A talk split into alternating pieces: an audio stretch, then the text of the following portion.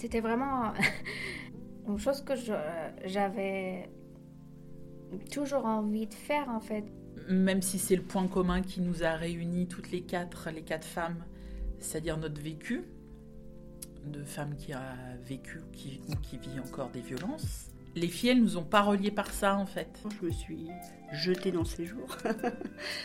Mais bon, malgré tout, euh, voilà, il y a le, le fait qu'on ne se connaisse pas aussi.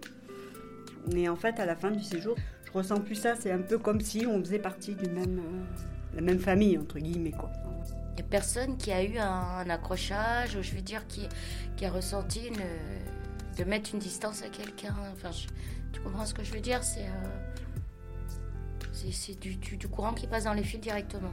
Enfin, ils avaient prévu beaucoup de choses et, en fait, du coup, on est porté. on est porté tout le temps. Euh, c'est fait de manière très naturelle. C'était juste merveilleux en fait.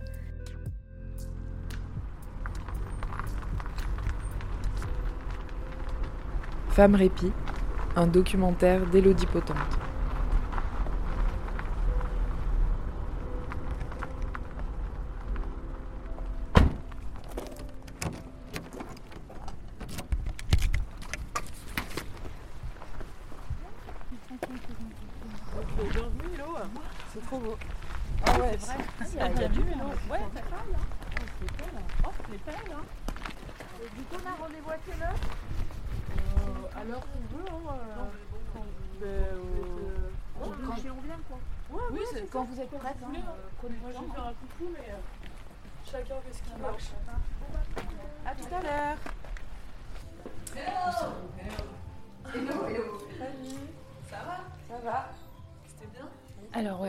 l'association euh, Femmes Répit, elle est née en août 2020. Euh, Mais il euh, faut savoir que le projet, a beaucoup réfléchi en fait en amont depuis un an et demi auparavant. C'est né de la volonté, en tout cas, d'accompagner d'une manière douce et innovante les femmes victimes de violences conjugales, notamment sur des séjours de répit. Cette action, en fait, elle a été amorcée surtout par Justine et Amélie, qui est une autre cofondatrice de Femmes Répit.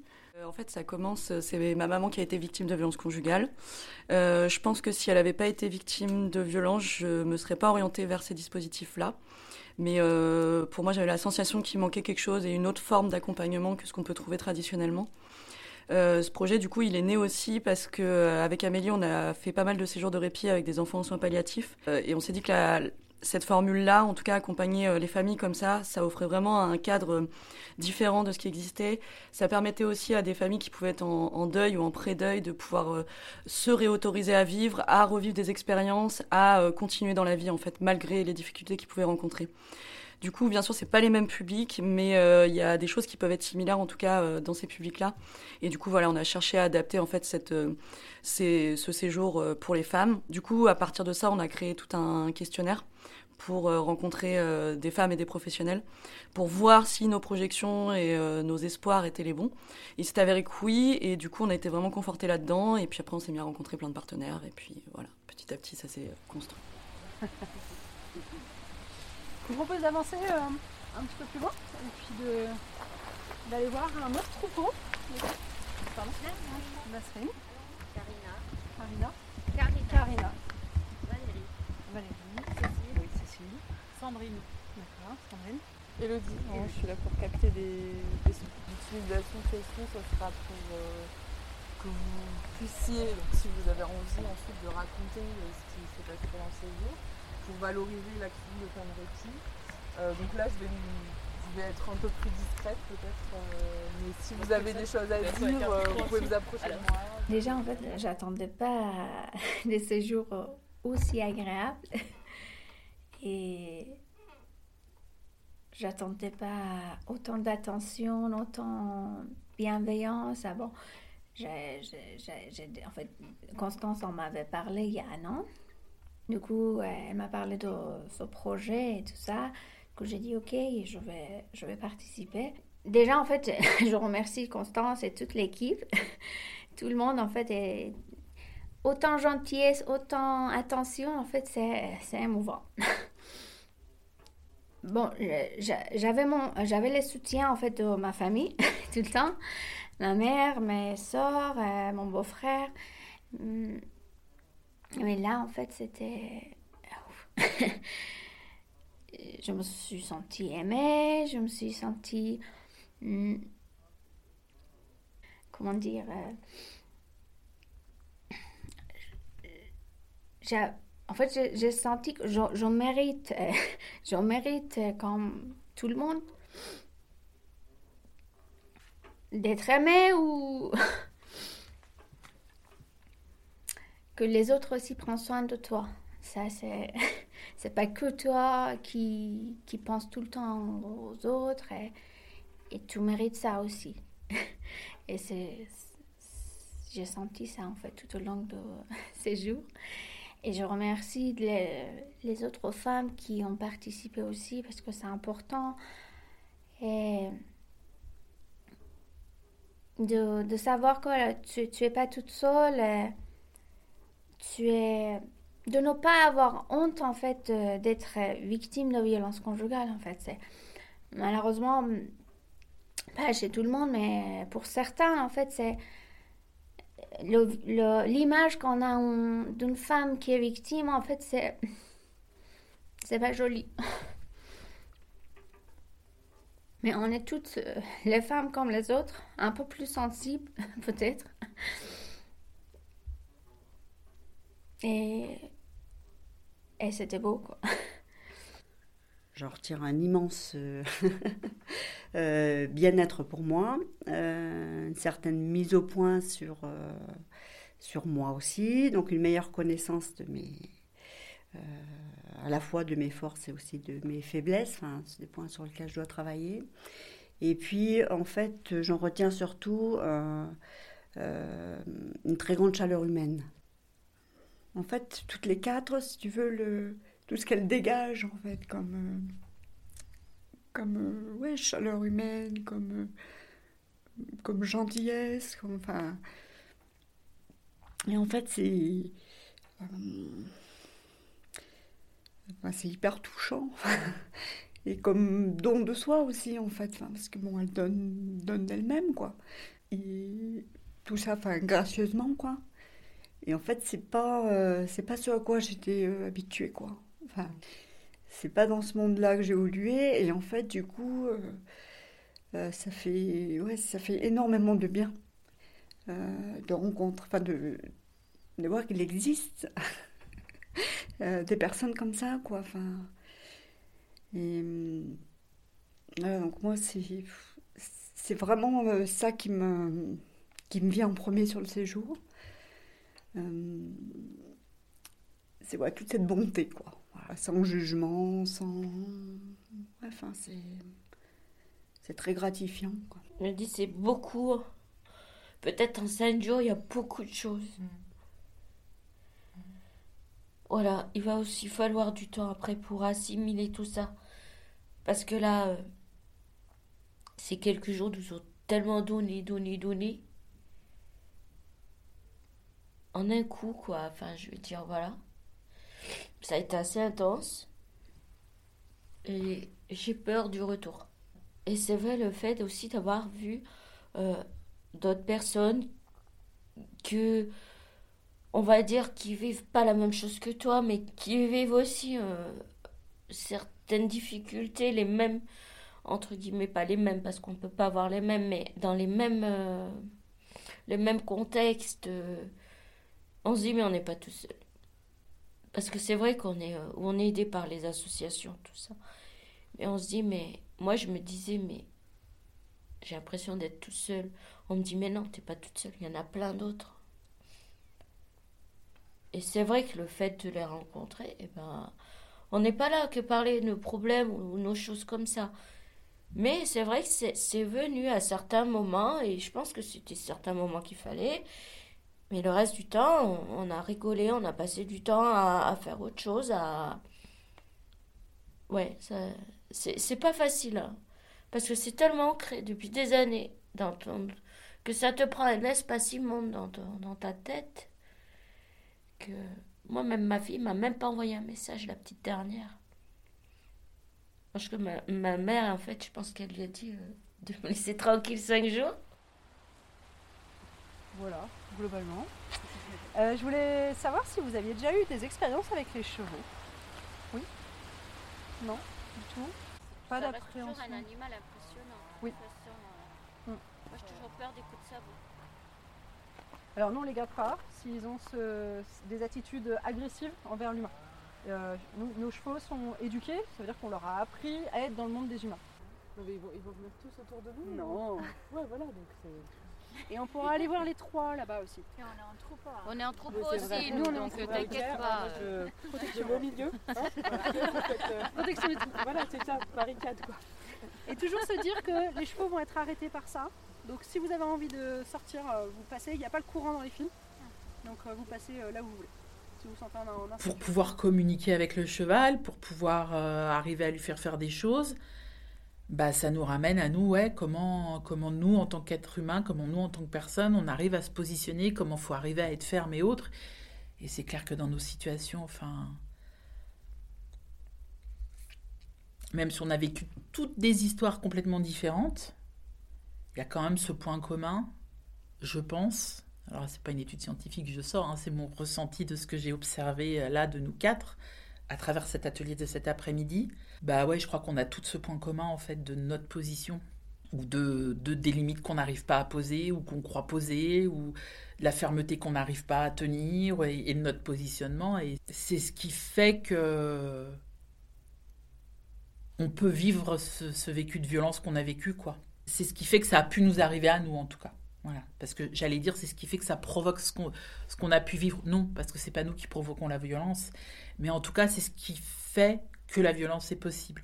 Quand on se positionne pas, quand on pense pas soit en premier, qu'on pense à donner plus à l'autre, qu'on pense tout le temps à l'autre euh, avant de penser à nous. Je vais employer des termes, ça peut être un peu euh, très stéréotypé, mais finalement, enfin dans mon parcours et dans mon expérience, et en tout cas là dans cette année que moi personnellement je viens de vivre, et dans le chemin que j'ai fait là depuis un an, euh, Ouais, on est hyper conditionné, même si on ne s'en rend pas compte, euh, enfin, ou si on ne croit pas l'être.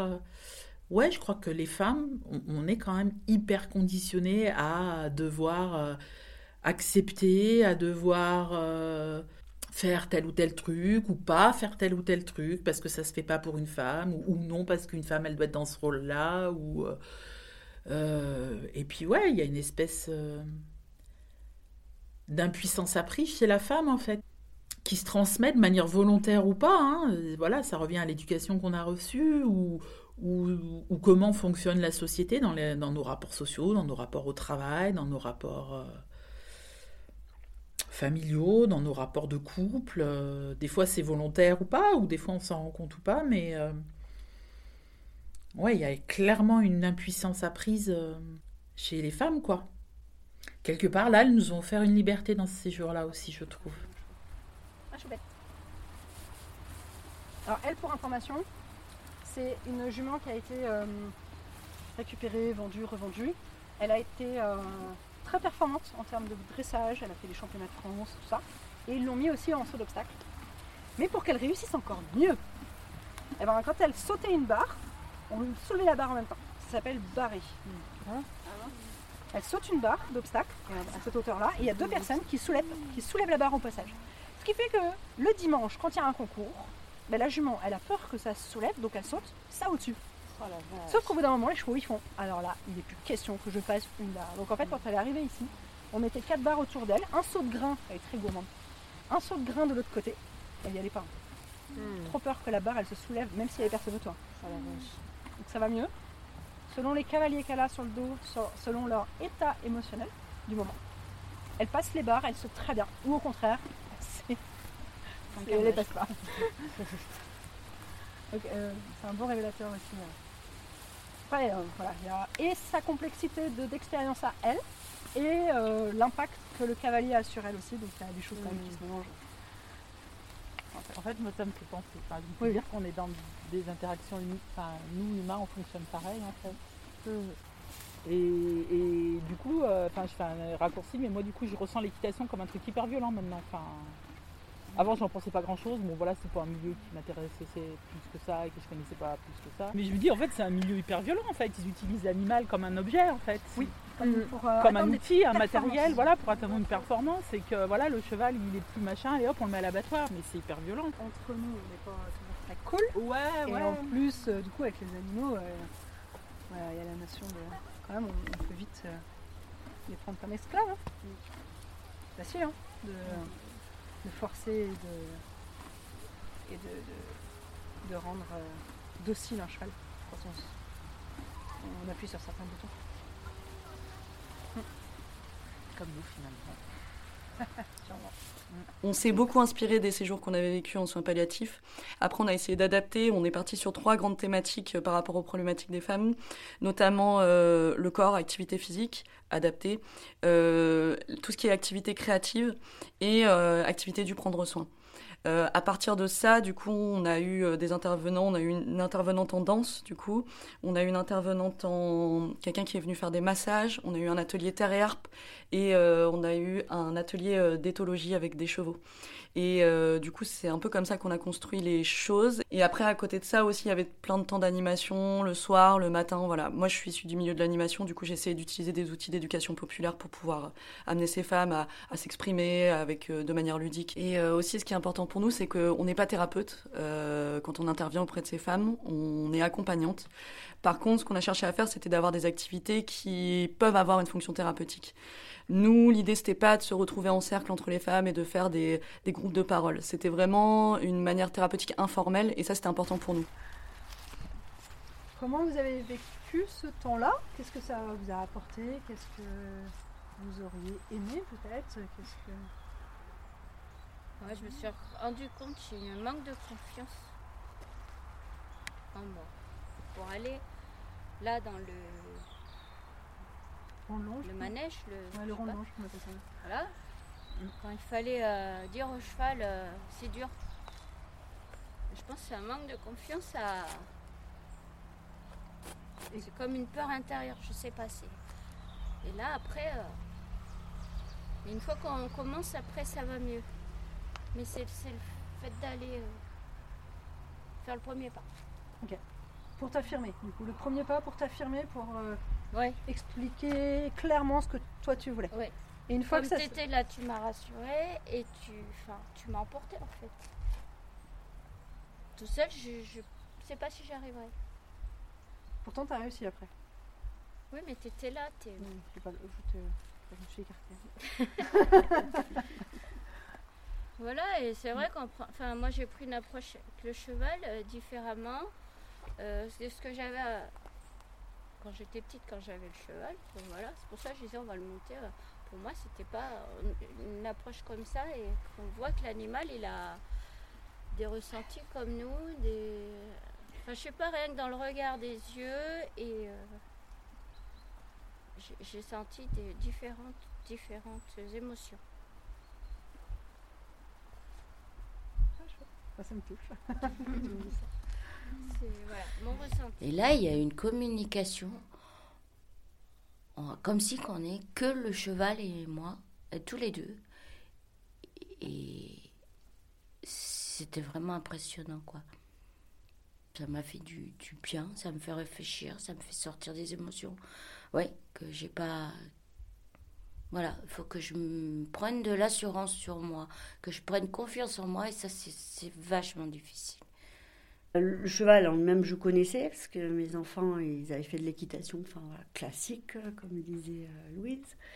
Euh, mais là, c'était une approche totalement différente. euh, et la manière dont Louise a parlé enfin, des chevaux, de sa, enfin, de sa passion, de son centre, ça a déjà mis dans une ambiance euh, autre, une ambiance feutrée, enfin je dirais même humaine avec le cheval. Après, moi, j'avais quand même des, appréhensions euh, en choisissant. euh, je crois que c'était une jument, enfin bon.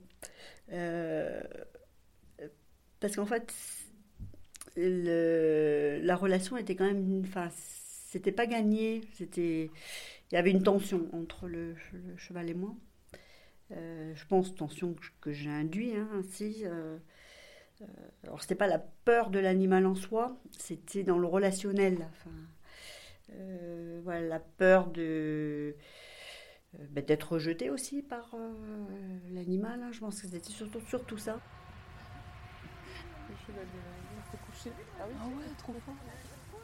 Ah bah... Valérie, il est détendu ton cheval là. Tranquille Valérie.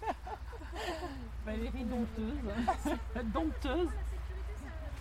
Va- Valérie, franchement, tu Fais gaffe qu'elle s'enroule pas dans sa longe. Tu veux. On a un cheval qui se roule là. Ah Ouais, bah ça ouais, va, c'est bon. Là, c'est bon. C'est bon, c'est fini. Ouais. Nickel. Ouais, ouais. plutôt à l'aise, hein Elle a confiance en toi, hein, parce que sinon elle aurait jamais fait ça avec quelqu'un. Ah ouais, c'est vraiment un signe de confiance. Hein. Et puis, c'est vrai qu'au fur et à mesure de, euh, de- des exercices qu'elle nous a fait faire, et surtout quand elle nous. euh, quand, alors, je sais plus comment ça s'appelle. Dans le, dans le petit manège, enfin, je veux dire.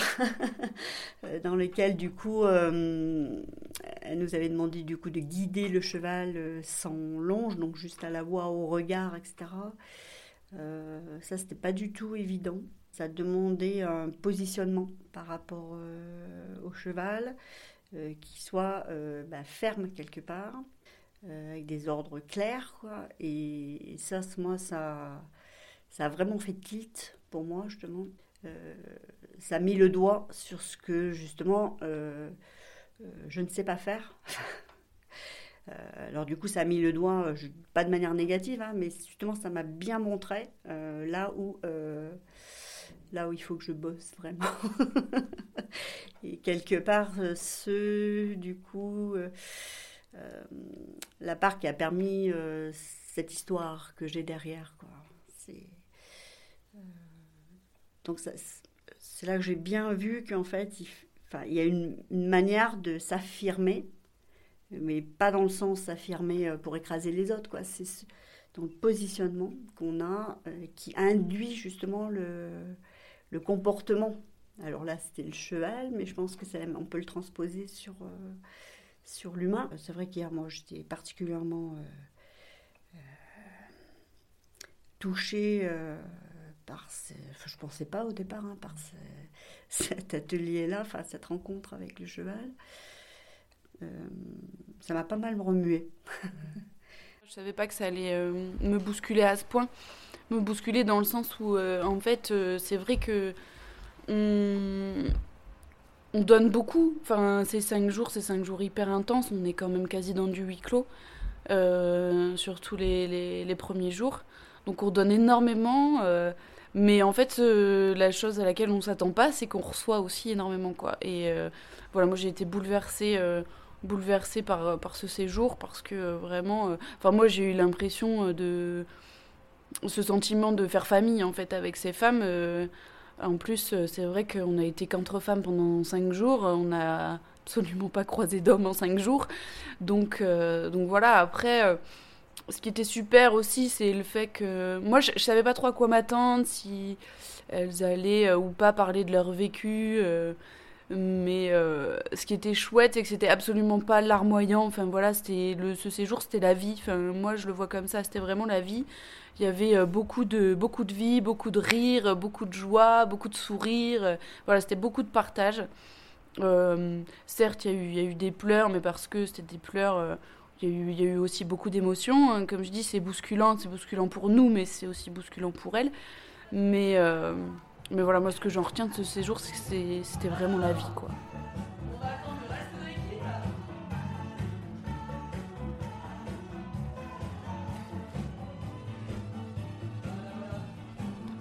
C'était vraiment voilà un moment de partage, de, de joie, de bien-être, de rigolade, tout ça, et j'ai trouvé que c'était euh, c'était super bien. C'était bravo petits joueurs de la joie et attention le dernier Et là ça va être un petit peu plus galère, c'est le mot soleil Ah, ça j'ai En français. En français. En français. Avec le soleil et le vent, avec la pluie et le beau temps. Ah oui On vivait bien heureux, mon cheval, ma camac et moi.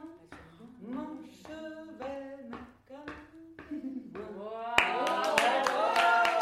quand même été globalement assez présente sur les temps, enfin où on était tout ensemble en fait finalement. On était ensemble assez souvent. Et ce que j'ai trouvé bien, c'est que on a parlé de nos histoires perso de manière très spontanée et pas tout de suite dans les premiers jours en fait. Et du coup, moi j'ai trouvé que c'était super bien parce que voilà, on sort de ça. Et, euh, et c'était vraiment une parenthèse. Ah, moi je, je garde une bonne expérience et quand je me dis j'ai envie de, de, continuer, de... Bon, après selon mes moyens, parce que voilà, comme j'ai dit, un massage, je pourrais pas le faire tous les mois, j'ai pas les moyens. Mais allez, euh, peut-être une fois, euh, une fois tous les six mois, ça pourrait peut-être se faire. Mais euh, voilà, il faut qu'on pense à pouvoir passer du temps pour nous, prendre du temps pour nous. Et c'est vrai que c'est très compliqué dans la vie quotidienne. Ça m'a vraiment redonné bah, à la fois confiance en moi et puis des objectifs en fait. Enfin, j'avais dit à Constance quand je l'ai rencontrée qu'en fait je, me sentais un peu comme sur un au niveau d'un palier sur lequel j'étais engluée quoi. C'est-à-dire que j'avais à la fois mon, mon passé que j'avais envie de laisser de côté, euh, même s'il est quelque part toujours là et qu'il faut faire avec. Euh, et puis j'avais ma tête qui avait envie d'autre chose. Et euh, en fait, j'étais là et voilà, j'arrivais pas à sortir de ça. J'étais rattrapée par, par tout un poids et donc j'arrivais pas à me lancer. Et voilà, je pense que le séjour m'a permis de, je pense justement de lâcher un peu ça et de repartir avec. Euh, je pense que ça va me permettre de faire le pas, de me relancer cette fois pour moi, pour euh, ma vie à moi. Enfin voilà, organiser autrement, avoir des projets. Hein du coup, c'est vrai que c'en est deux, trois en tête. Enfin voilà, donc euh, ça enlève ce vide que j'avais euh, en venant. Ce séjour de répit, c'est unique en France? Donc je trouve ça super osé. Je trouve ça super osé dans le sens euh, où du coup, bah, c'est une sacrée responsabilité aussi. Parce que voilà, on arrive avec notre vécu, euh, nos personnalités, nos caractères, nos fragilités, nos failles. Euh, et ça a été, mais. Enfin. Ouais, super fluide, super léger, super. Euh, super bien, quoi. Et c'est en ça où. Enfin, je trouve qu'elles ont été. hyper pro et oser euh, dans le sens où euh, je me dis que ouais elles ont été hyper courageuses de, mettre ça en place quoi. Ça m'a beaucoup aidé parce que déjà en fait euh, si tu vois il y a il y a deux ans quand j'ai décidé de dire stop aux violences que je subissais j'étais en fait j'avais pas honte parce que pendant des années j'ai j'ai jamais parlé de cette violence avec les gens et Là, euh, après ma décision, j'avais cette force et, pour parler, pour dire que j'ai subi des violences et tout ça. Et pour moi, c'était une euh, force, quoi.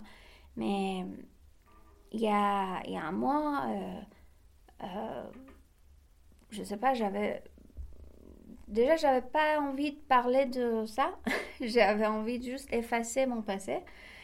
Et j'avais un petit peu le sentiment de honte euh, que je suis victime, que euh, voilà, j'avais, j'avais honte de dire ça. Euh, pourquoi en fait? Parce que c'est pas toutes les femmes qui, qui supportent ça, c'est pas toutes les femmes qui subissent en fait.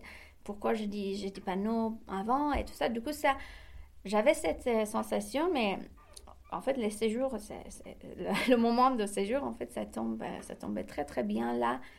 J'ai pas du tout sentiment de honte, en fait. C'est la, honte, j'en vois à l'autre, en fait, qui, qui est autour de l'acte. C'est pas à nous.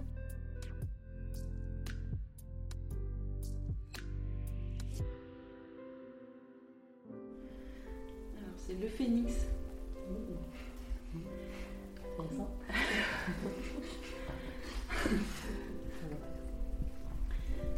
Le point zéro brûler le dernier fagot, ne plus rien espérer, ne plus rien protéger, devenir transparent, comme vide au-dedans, puis voir les poussières du passé délicatement redessinées, l'ébauche du nouveau, voir renaître le beau, sentir monter en soi la force d'un premier émoi.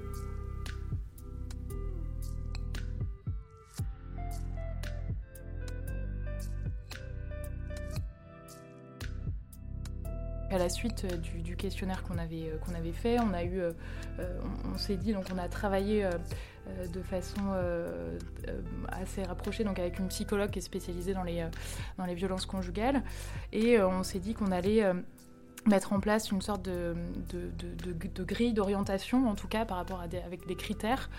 Et donc on a sélectionné donc trois critères pour que vraiment le séjour de répit il arrive à un moment propice, en tout cas dans le parcours de reconstruction des, des, femmes victimes de violences conjugales. Du coup, donc il y a trois critères. En fait, il ne faut pas qu'elles soient en situation d'urgence, donc elles n'aient pas forcément de dispositif TGD ou donc téléphone grave danger, ou alors un système donc pour le pour le conjoint, donc un bracelet anti anti-rapprochement, donc il n'y ait pas une, une urgence euh, vitale en tout cas. Euh, voilà, que ça touche pas leur intégrité physique. Ensuite, le deuxième critère d'orientation, il faut absolument qu'elle soit accompagnée par une structure, parce que nous, le séjour de répit, vraiment, c'est un, accompagnement euh, euh, ponctuel et de court terme. donc, il y a vraiment cette volonté, en fait, de créer du lien avec les structures accompagnantes pour que, une fois que les femmes nous ont été orientées sur les séjours et qu'elles partent en séjour, après le séjour, en fait, l'accompagnement continue et qu'elles se retrouvent pas sans rien. Finalement, qu'on propose pas juste un, séjour comme ça de cinq jours et puis qu'après on se dise bon ben voilà c'est fini, euh, voilà qu'il y ait vraiment une continuité euh, dans l'accompagnement. Et ensuite, euh, le troisième critère d'orientation, c'est donc qu'il y ait vraiment cette séparation physique, donc dans un, un, habitat en fait différent, différent du conjoint. Après, nous, il y a eu tout un travail, en tout cas, que que euh, c'était plus moi qui avais ce rôle-là, en tout cas, de travailler en partenariat avec euh, des structures. Donc, il y a eu toute la rencontre en amont avec les structures qui accompagnent euh, donc, des femmes victimes de violences conjugales. Toute cette relation de confiance qui était importante à tisser.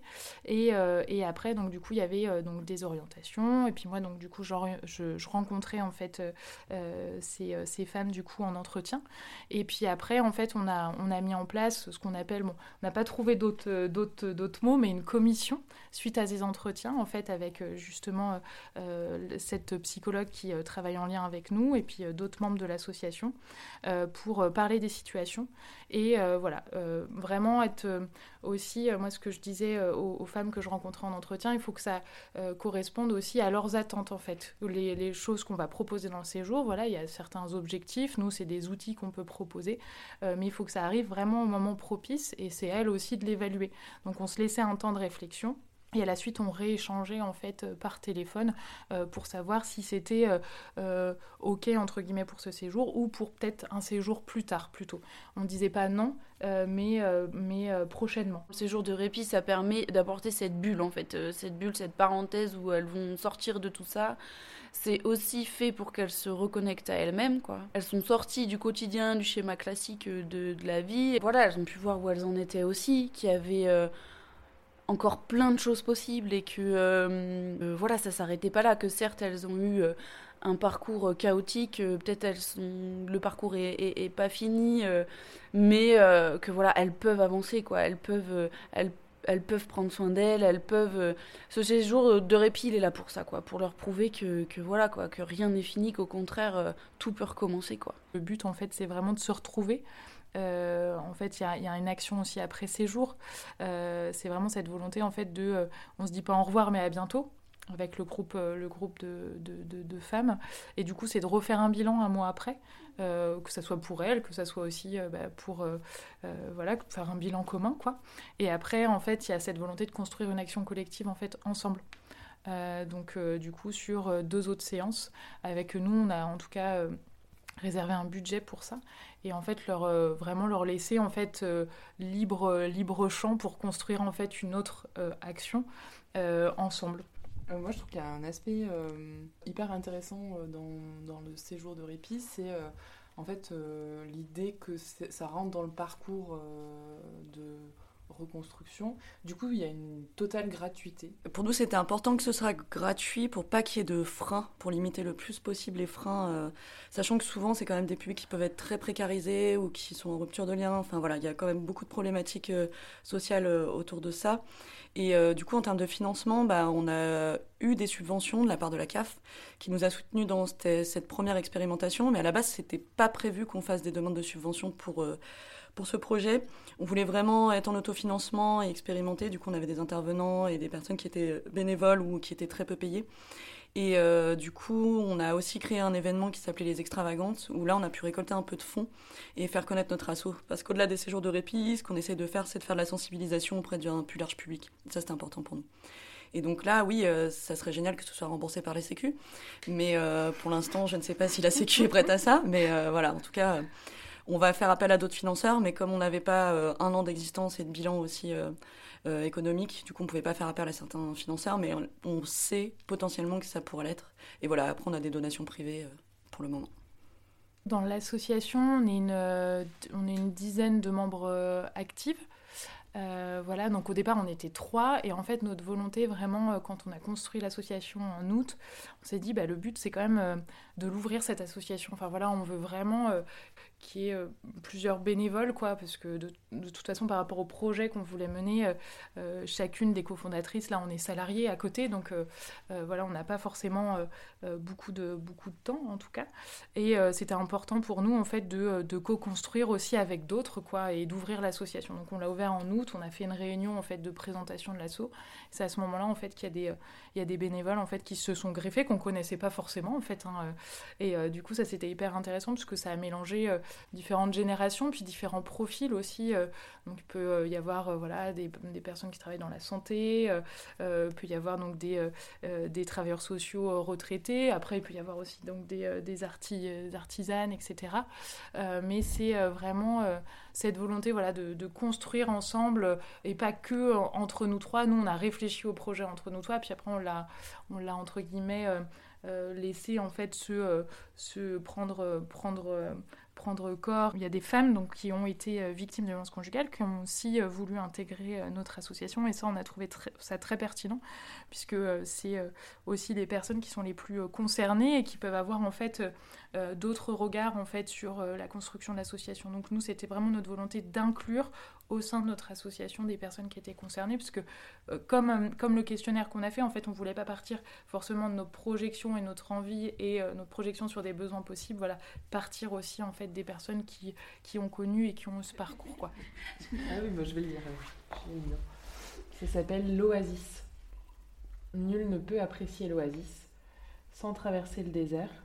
Nul ne peut éviter les doutes qui façonnent le caractère. C'est par le feu que le sable atteint la transparence du verre. Seul le cœur en connaît l'itinéraire, car le rêve de demain y est né hier. Notre but à nous, c'était qu'elle puisse lâcher prise, qu'elle puisse euh, prendre tout ce qu'on avait à leur offrir, qu'elle puisse prendre tout ce qu'elle voulait prendre et, euh, et, se rendre compte que c'était. On voulait qu'elle se rende compte aussi que c'était important euh, qu'elle puisse prendre soin d'elle et aussi qu'elles en avaient le droit quoi. C'était une expérience euh, moi je dirais ouais euh, vraiment euh, vraiment extraordinaire en tout cas pour ma part quoi en termes en termes d'apport, en termes de, de rencontres humaines parce que ces femmes elles m'ont complètement bluffé par leur force et leur courage. C'était mieux que ce qu'on avait imaginé. moi ça fait partie des plus beaux séjours, des plus belles expériences que j'ai eu à faire. On oublie trop souvent à titre personnel qu'on a de la valeur en fait chaque personne a de la valeur. Et du coup, bah voilà, la société comme elle est faite, les femmes sont pas assez mises en valeur. Vraiment, on se croit au paradis en fait. Et euh, ça nous a fait du bien. Et puis rencontrer des personnes qu'on connaît pas, en qui on a confiance. C'est vrai qu'il y, a tout de suite une, confiance qui s'est installée. Euh, on n'est pas jugé. Et on a oublié aussi un peu le, quotidien, on va dire, donc on, vit autre chose. C'est venu titiller en fait des, petites graines qu'il y avait en soi, quoi. Enfin, pour permettre de, bah, de se remettre un peu sur le chemin. Enfin, moi je repars du séjour comme ça, avec euh, comme des, oui, des petites graines que j'ai envie de là maintenant de faire éclore. Quoi. Je repars avec euh, la force et le courage pour, euh, pour ne pas baisser les bras.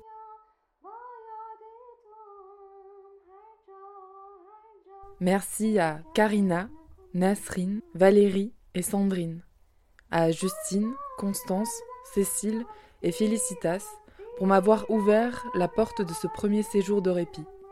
Bravo à toute l'équipe de Femmes Répit pour leur travail. Pour les soutenir, rendez-vous sur Hello Asso pour participer à leur campagne de financement.